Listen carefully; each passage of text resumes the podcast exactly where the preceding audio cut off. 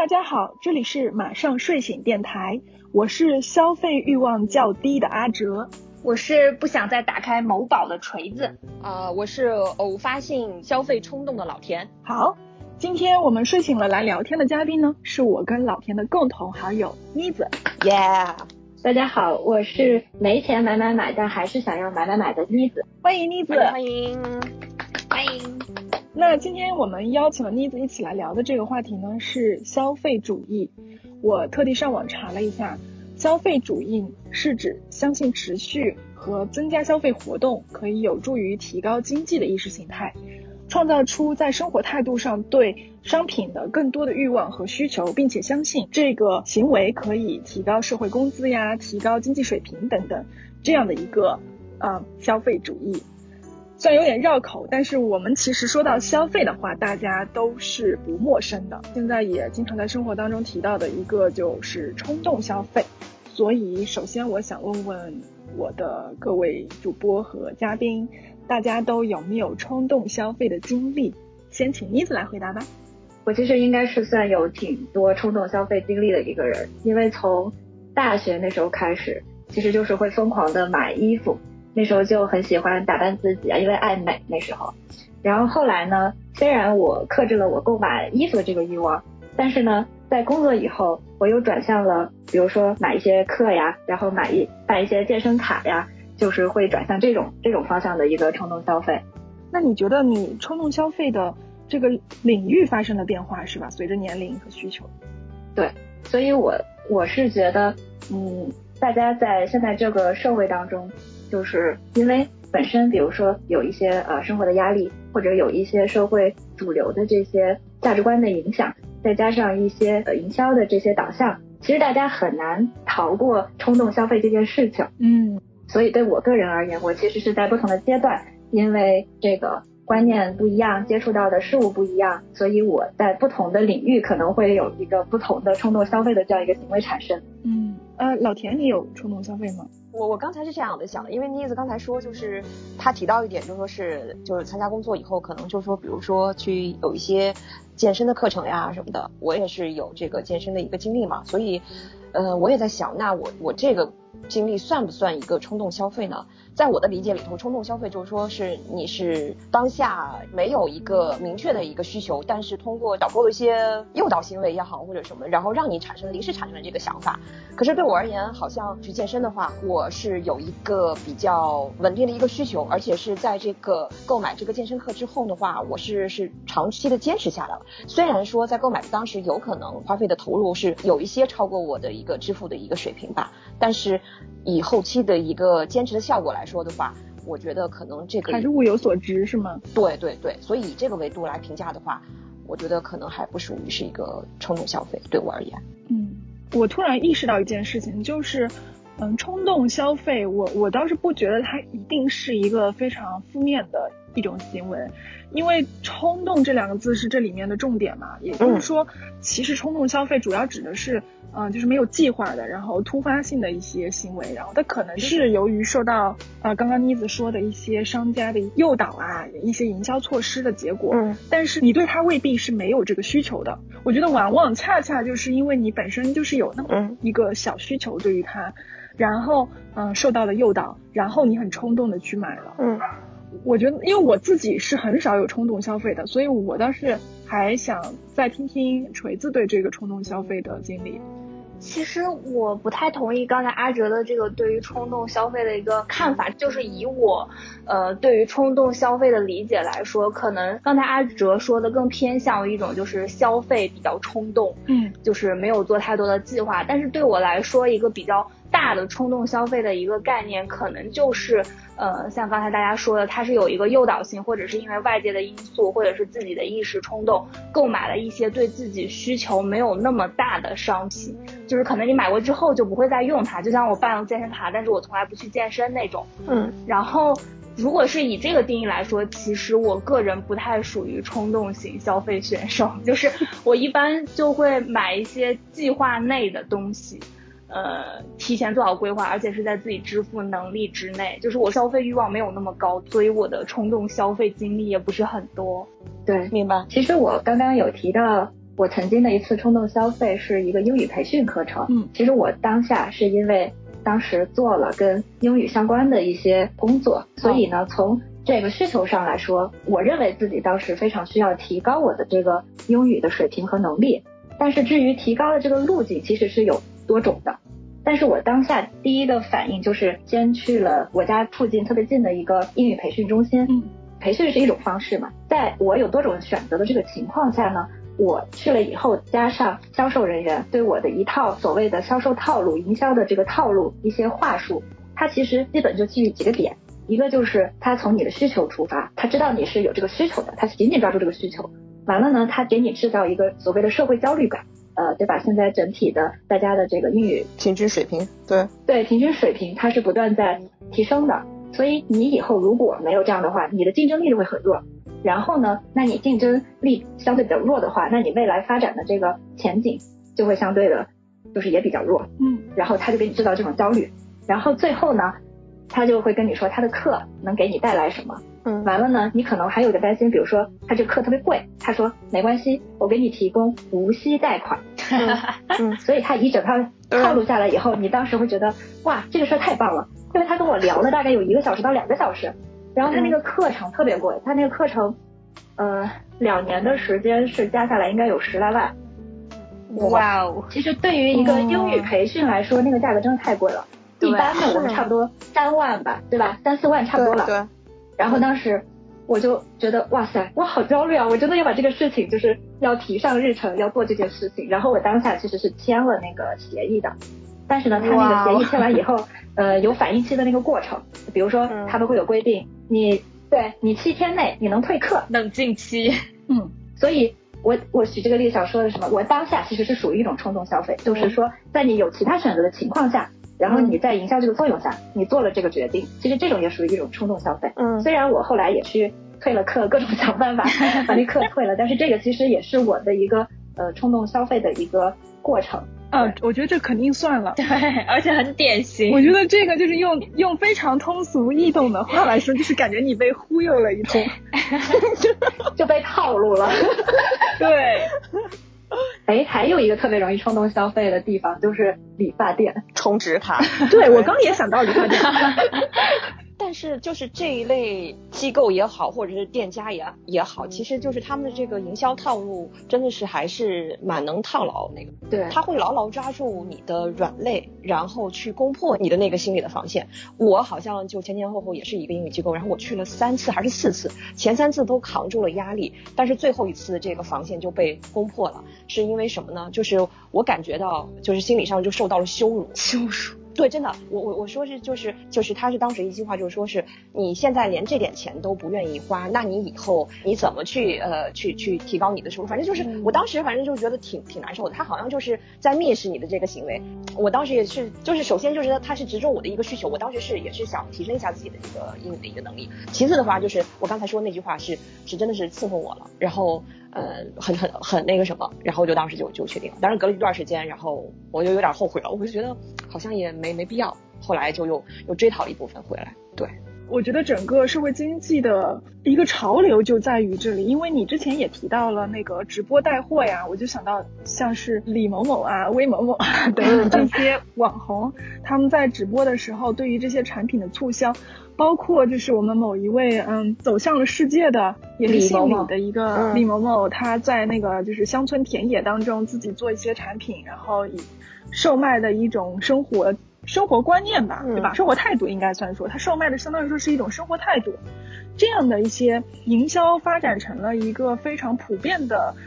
嗯趋势，对趋势和流行之后，冲动消费似乎就是像刚妮子说的，变成了一种常态，嗯。大家似乎对就是我们的财产管理越来越不够坚守，对，所以说我觉得计划的越来越少了，对，是不是？包括我其实是蛮惊讶听到你们说这些就是无息贷款去买这些课，或者说是超出自己呃 budget 以外挺高的一些消费额等等，我其实是蛮惊讶的，因为作为我自己我是不不太做这样的事情，我觉得如果让我要去，嗯，我的分析我都很少，就是我对这些不确定的事情。还是蛮恐惧的，哎，可能跟我之前提到的一个点是有关，因为我喜欢对事物是有掌控的，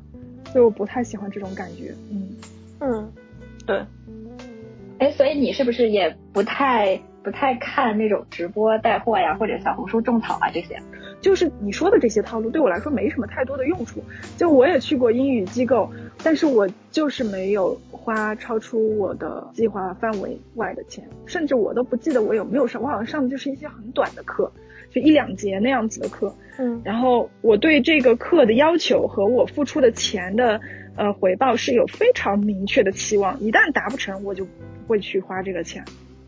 然后现在不是好像都是设置一个消费的冷静期，尤其是这种储值类型的，好像是先从这个健身房类的这种机构开始，然后比如说是啊，那我我我先报了一个班儿，那我有可能我交了钱之后，七天之内如果说你觉得这个报这个班儿是合适的，那你可以去上，但如果说七天之内你如果感到不合适或者这个收费不合理，那是完全可以退款的。好像是现在是有列入什么条例了，还是怎么着？我我之前好像是在新闻上看到，我不知道你们有没有关注这种的。真的假的？对，有的有的是有的，是吧？就是强制要求要有这个冷冷静冷静期期是吗？对对对，冷静期。应该是相互权保护协议之类的。对对对，就是应该是有一个法法规这种的那个什么。嗯，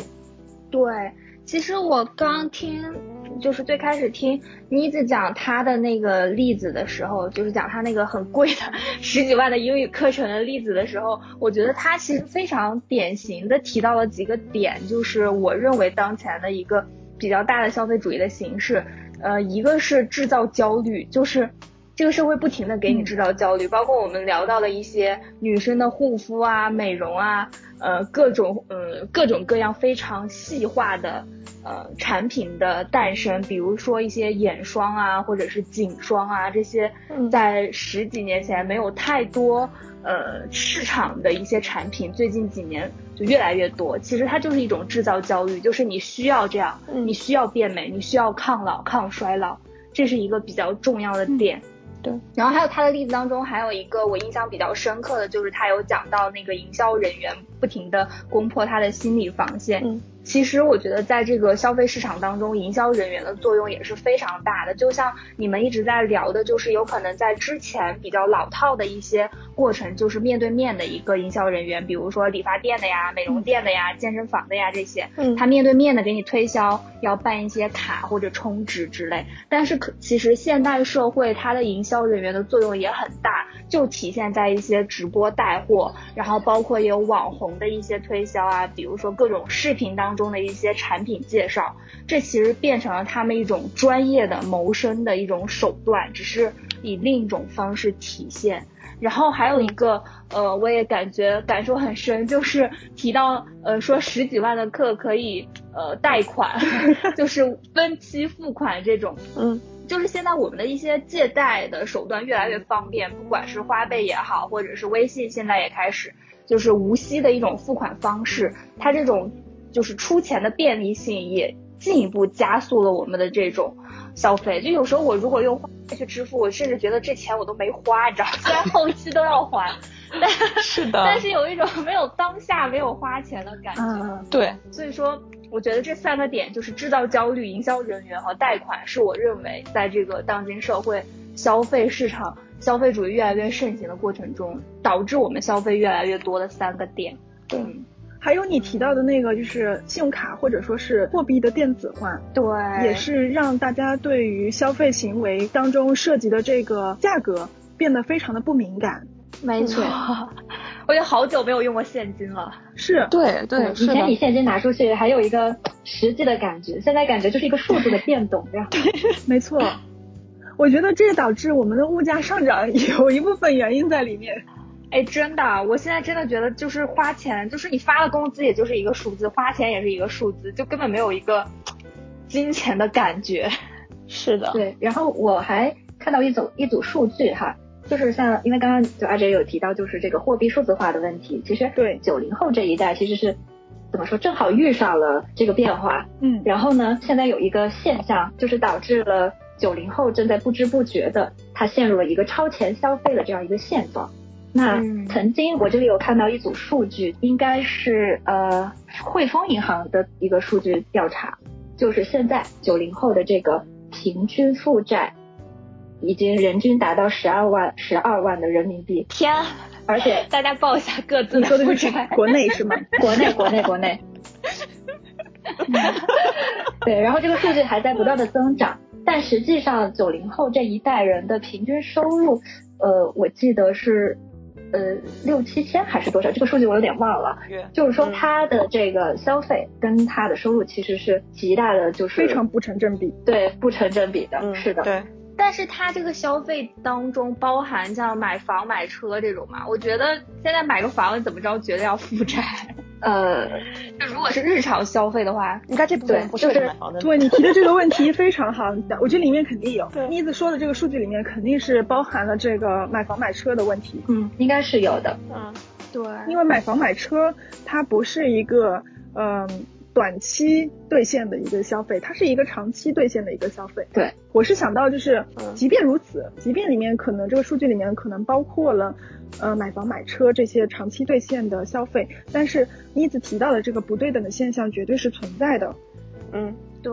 比如说我之前提到过，说我有一个朋友，他是月光族，就是他挣的钱也不少。我们就说他租房的时候，他租房的那个消费，在他的那个收入水平当中，也不算占了太高的比例，但是他是月光，嗯，他就是用日常消费把这个收入给月光了。就主要就是花在衣服呀、吃饭呐、包包啊，然后去不同的地方玩呐、这样的行为上面。嗯，我不知道这样的行为算不算是过度消费。对，就是你提的这个朋友的这种消费类型，其实是我觉得我观察到我身边的同龄人也好，或者再年轻一点的零零后也好，非常多数普遍的行为。对，大多数人真的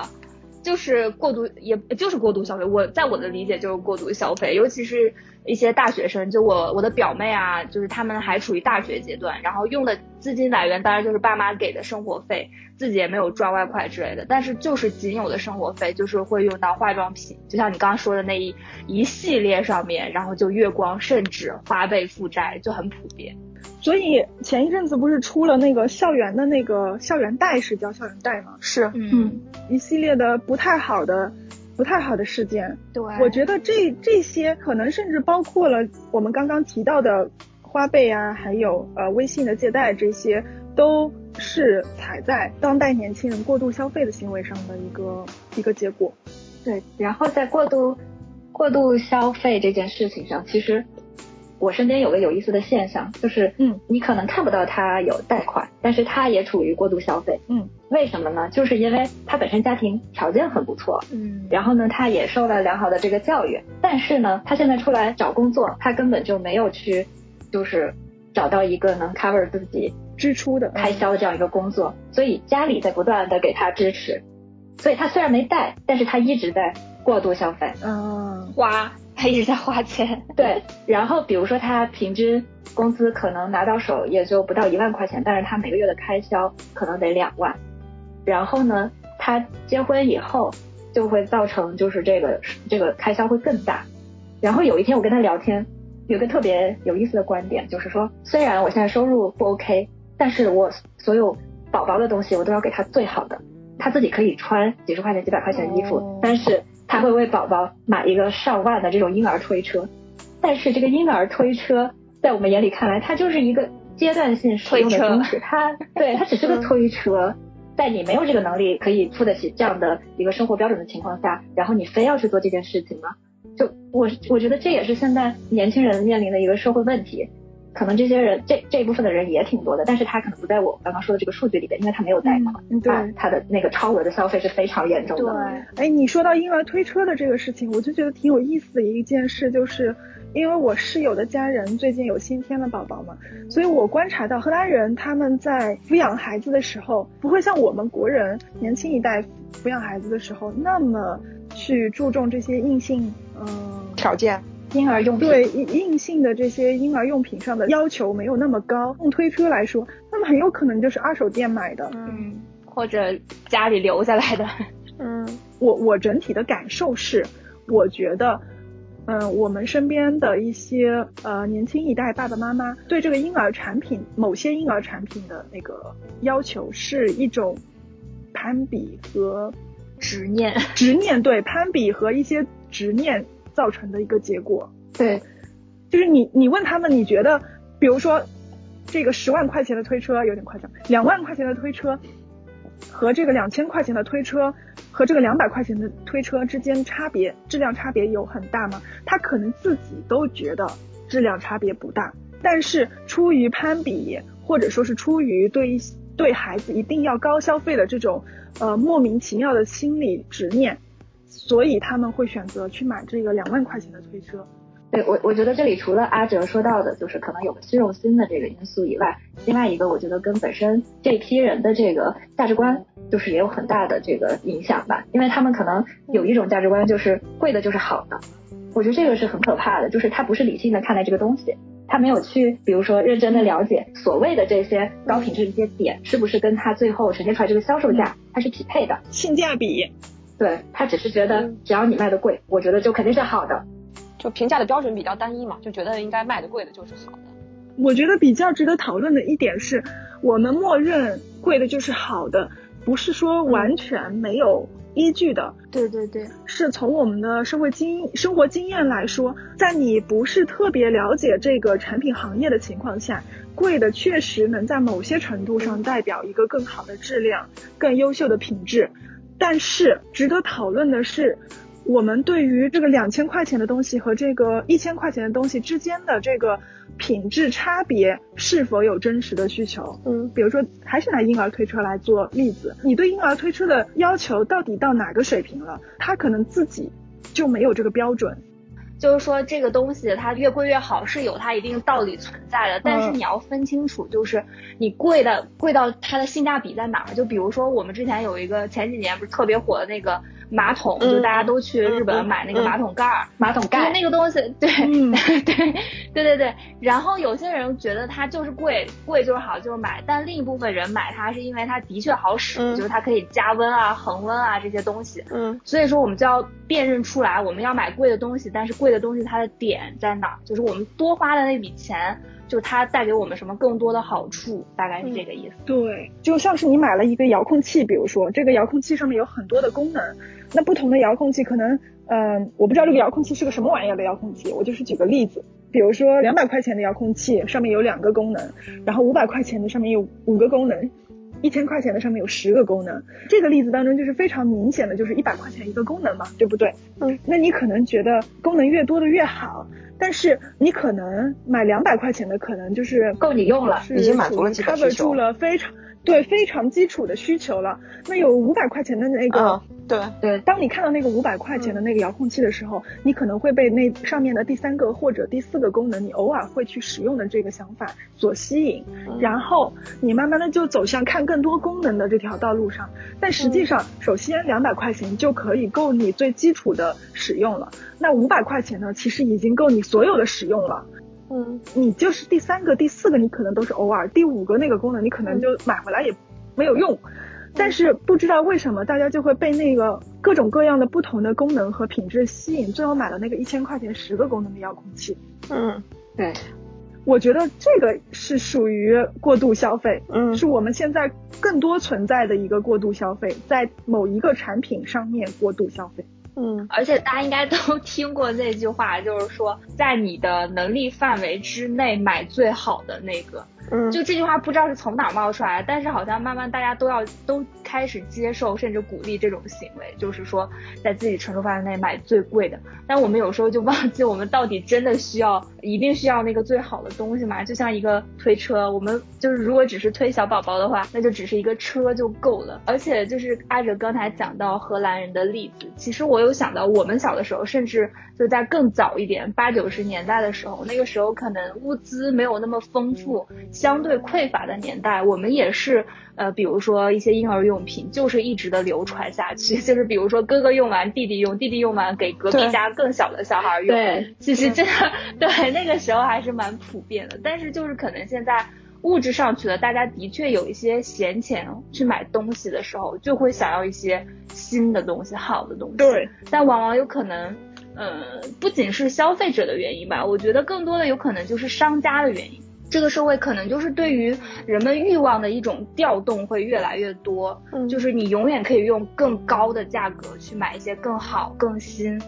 的一些服务啊或者商品啊，然后而且尤其近几年更有一个趋势，就是大家所谓提倡一种怎么说个性化。就各种的标签就出来了，比如说嘻哈青年啊，摇滚少年啊，就拿以我为例，就比如说一些音乐节，你就可以看到大家有一些什么音乐节的穿搭，就这种就开始逐渐出来了。它个性化，对它个性化反倒变成了一种你推动你消费的一种趋势吧。你就一定要这样穿，你才可以去音乐节。其实这个还蛮吊诡的，就我看来。对。而且我觉得，尤其是从服装行业来说，你刚刚说的那个例子，那那个现象特别严重。嗯，好像就是似乎现在大家连自己搭配的这个心思都懒得去花了，似乎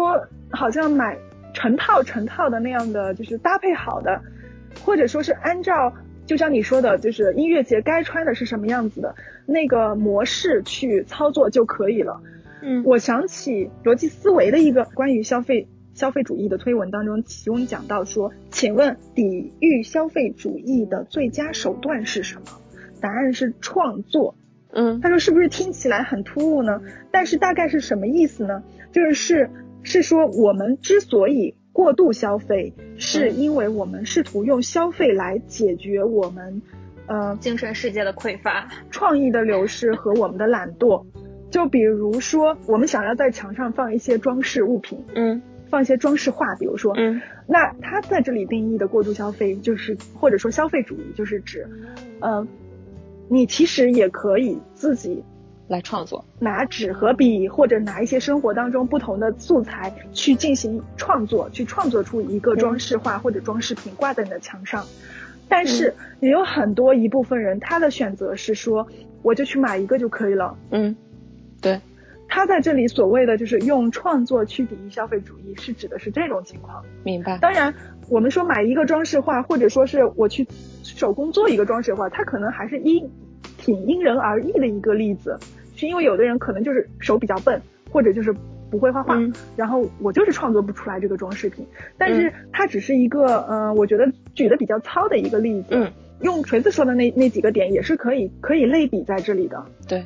但是我我我想就是因为你们俩这两个点其实还提的蛮好的，呃，但是我就想，比如刚才锤子提到说什么。呃，摇滚青年呀，然后嘻哈青年呀，然后有对应的这个服饰的一个出现。其实我觉得这个应该是市场比较高度发展的一个表现吧，它的市场的一个细化。对。那其实呃，像阿哲在开头的时候对这个呃消费主义的话，它是有一个固定的一个解释。可是我觉得从这个方向上来讲，消费主义其实是有一个广义和一个狭义的一个对立。其实广义上来说的话，消费主义应该是一个社会意识形态。那在这个成熟的一个消费的呃一个层面上来说，是有助于这个社会的一个经济发展展的啊，它不是一个个体的一个行为，而是所有的一个呃消费行为构成了一个社会意识形态。那只有一个繁荣的一个消费的市场，才会促进这个社会的一个发展。我是这我我是觉得是这样的。但是如果说狭义上来讲，你是个人呃购买需求的一个满足，那是不是说狭义上的一个消费主义和广义上的一个消费主义始终是存在一种矛盾呢？嗯，哇，这个点突然上升到了一个 政治经济学角度，我突然冒出来一个那个什么，但是你这个问题提的真的蛮好的，我先我先说。评论一下你刚刚说的那些内容，嗯，因为你刚刚关于广义的这个消费主义的推断，其实是非常到位的，嗯，因为我今天在看一个关于消费主义发展历史的一个视频的时候，它里面大概就是讲到，其实消费主义产生于资本主义的发展，嗯，就是大概就是说，当大家的基础水平差不多都被满足了以后，嗯，就有人提出，有经济学家呀、哲学家等等提出说，嗯，呃，如果你持续的去增加这个。嗯，消费活动背后的这个含义，或者说是呃，去增加消费者的积极性，有意识的去创造消费者的积极性和需求。嗯，那这样的话就可以促进经济，就可以让经济呃循环起来，流动起来。对。然后呢，当发展到这个步骤的时候，就有社会学家又认为说，我们在呃事实生活和呃富裕之间，嗯，进行了选择。就是我们整个社会选择了往富裕的发方向上去发展。嗯，但是呢，在这个呃讨论的过程当中，现在经济学家更多接受的是说，这个经济上的消费主义，也就是说我们创造需求，然后让消费者实现需求，对实现消费这样的行为和这样的一个流程，是可以提高呃，就像你说的，提高社会的经济水平。从哪些方面呢？从就是说我们解决了。因为整个 debate 开始是在于说，这样的消费主义开始拉大了贫富差距，体现了不同的经济层次这样的基础上的。那呃，后来经济学家对此的解释就是说，这样的消费主义虽然好像是加剧了这样的层次分化，但是呢，它同时呢又为比如说比较穷的或者说是服务于更基础行业当中的人提供了更多的就业机会呀，对，然后刺激了消费呀，使整个社会。实现了富裕啊，然后整个社会富裕了以后，又会从不同的，比如说是福利啊，比如说是嗯，创造更多的消费条件。反正就是他说，他们认为现在是认为这个经济上面消费主义是一个促进循环的过程。对，那我我说的这些只是对于你刚刚说的广义上的，你认为的广义上的消费主义提出的一个评论和一个解释吧。对，但是嗯，你说的这个狭义的消费主义，我其实还想请你再。解释一下，你认为的这个狭义和广义上的矛盾具体在哪里？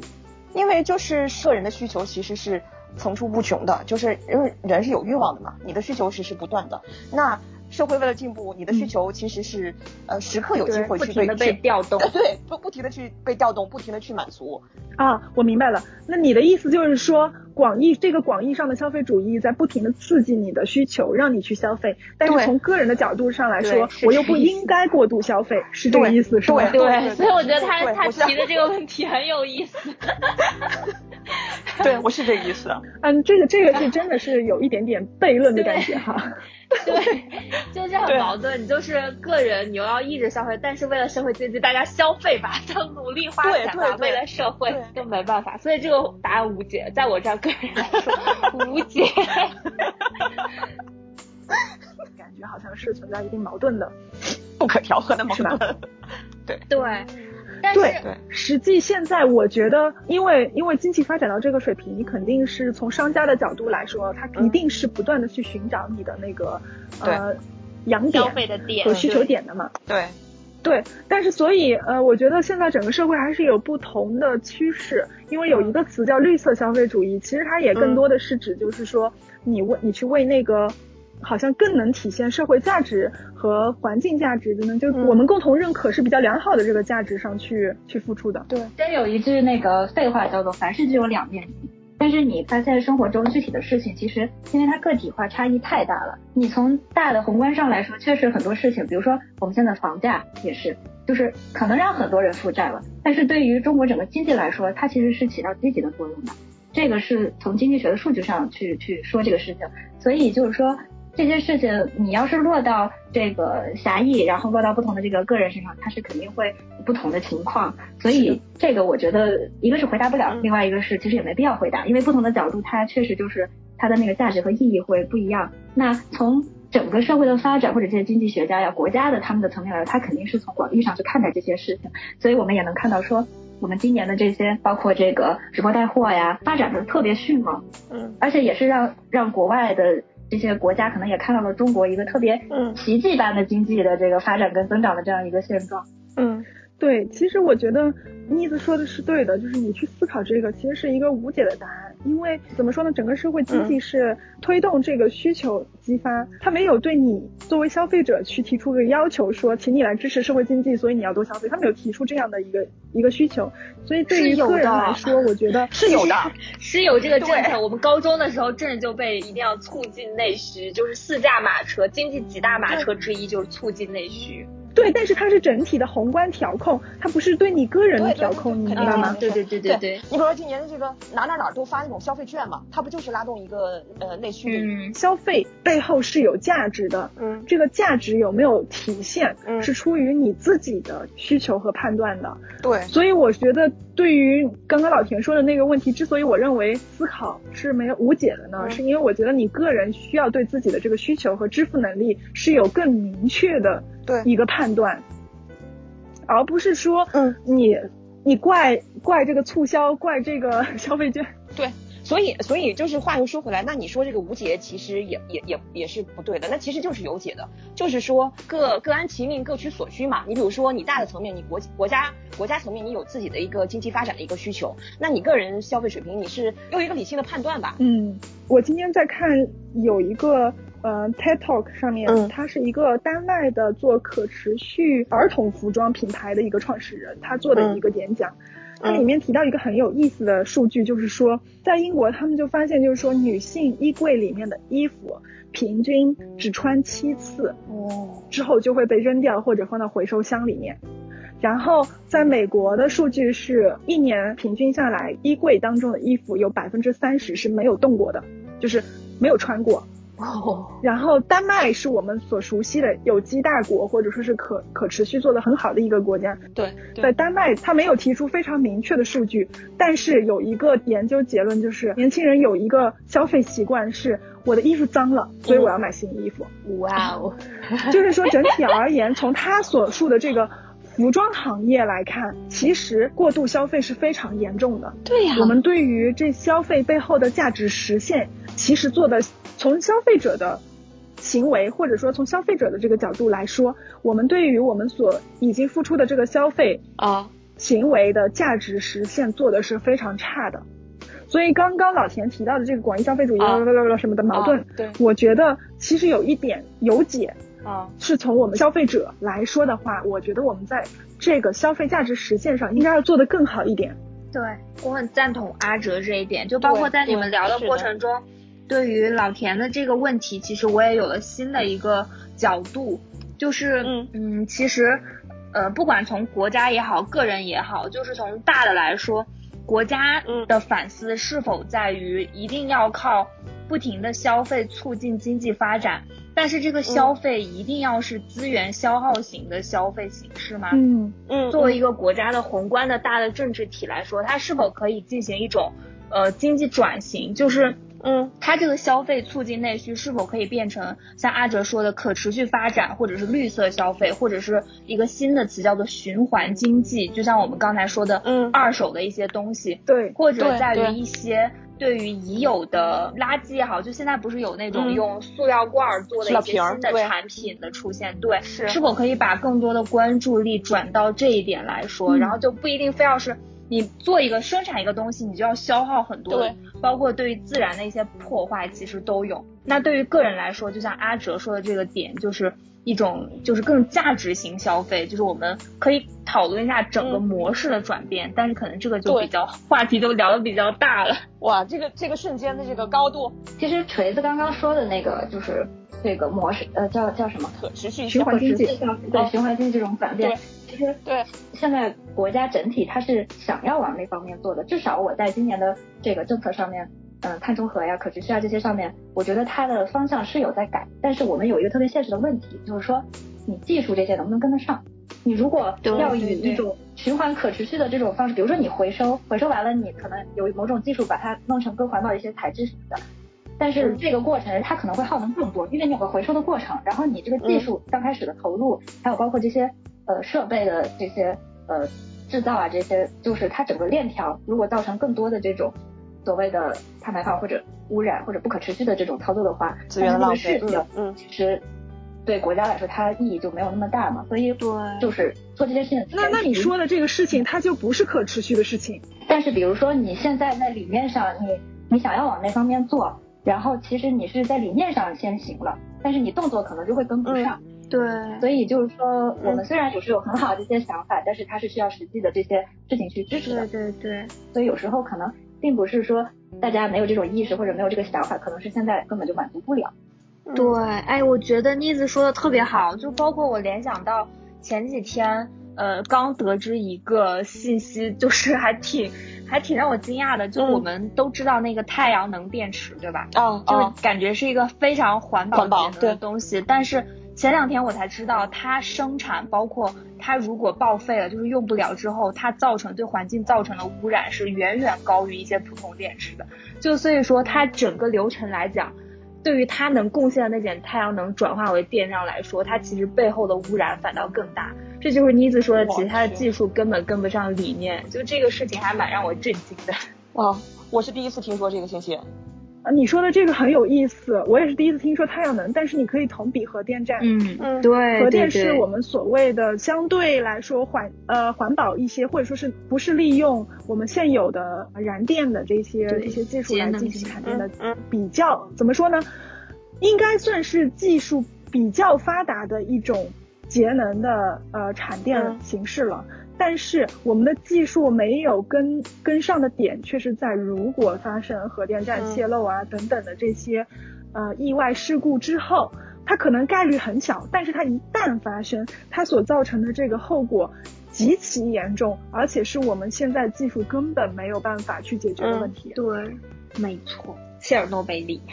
呃，我刚其实想说到一个点，就是说，其实消费主义它最大的体现在就是大家基本的这个。衣食住行上面，就是这个东西明明你有就行了呀，你为什么要频繁的追求？比如说包、衣服，不同的季节、不同的场合，然后对吧？我不同的跟着不同的潮流，其实指的是这个东西。所以我是觉得在衣食住行这些基础的东西上面，它其实是体现的最最最到位的，所以最明显的，对，最明显的，对，是的，是的。对，其实就是顺着妮子的话说，就可能就像我前几天看一本书上，他说的是人生，但是我觉得用在我们今天这个话题也很合适。这句话就是说，很多时候人们并不知道自己真正想要什么，其实就是想消费也是这样，就是很多时候需求都是被鼓吹出来的。对，那我们今天就先到这里吧，以后我们可以继续在这个话题上面继续聊一下。嗯。我们这个节目呢，已经在喜马拉雅、小宇宙、Apple Podcast、蜻蜓 FM、荔枝 FM、Spotify 等等不同的平台上面上线了。如果大家对我们的往期节目感兴趣的话，也可以上这些平台搜索“马上睡醒电台”就可以找到和收听。也欢迎大家订阅我们。我们也会根据每一次节目的话题进行一些音乐推荐，歌单会整理在网易云音乐的平台上面，大家搜索的话也可以搜到。谢谢妮子，谢谢妮子给我们提供了很多不同的观点和角度。谢谢妮子，谢谢你们的邀请，耶。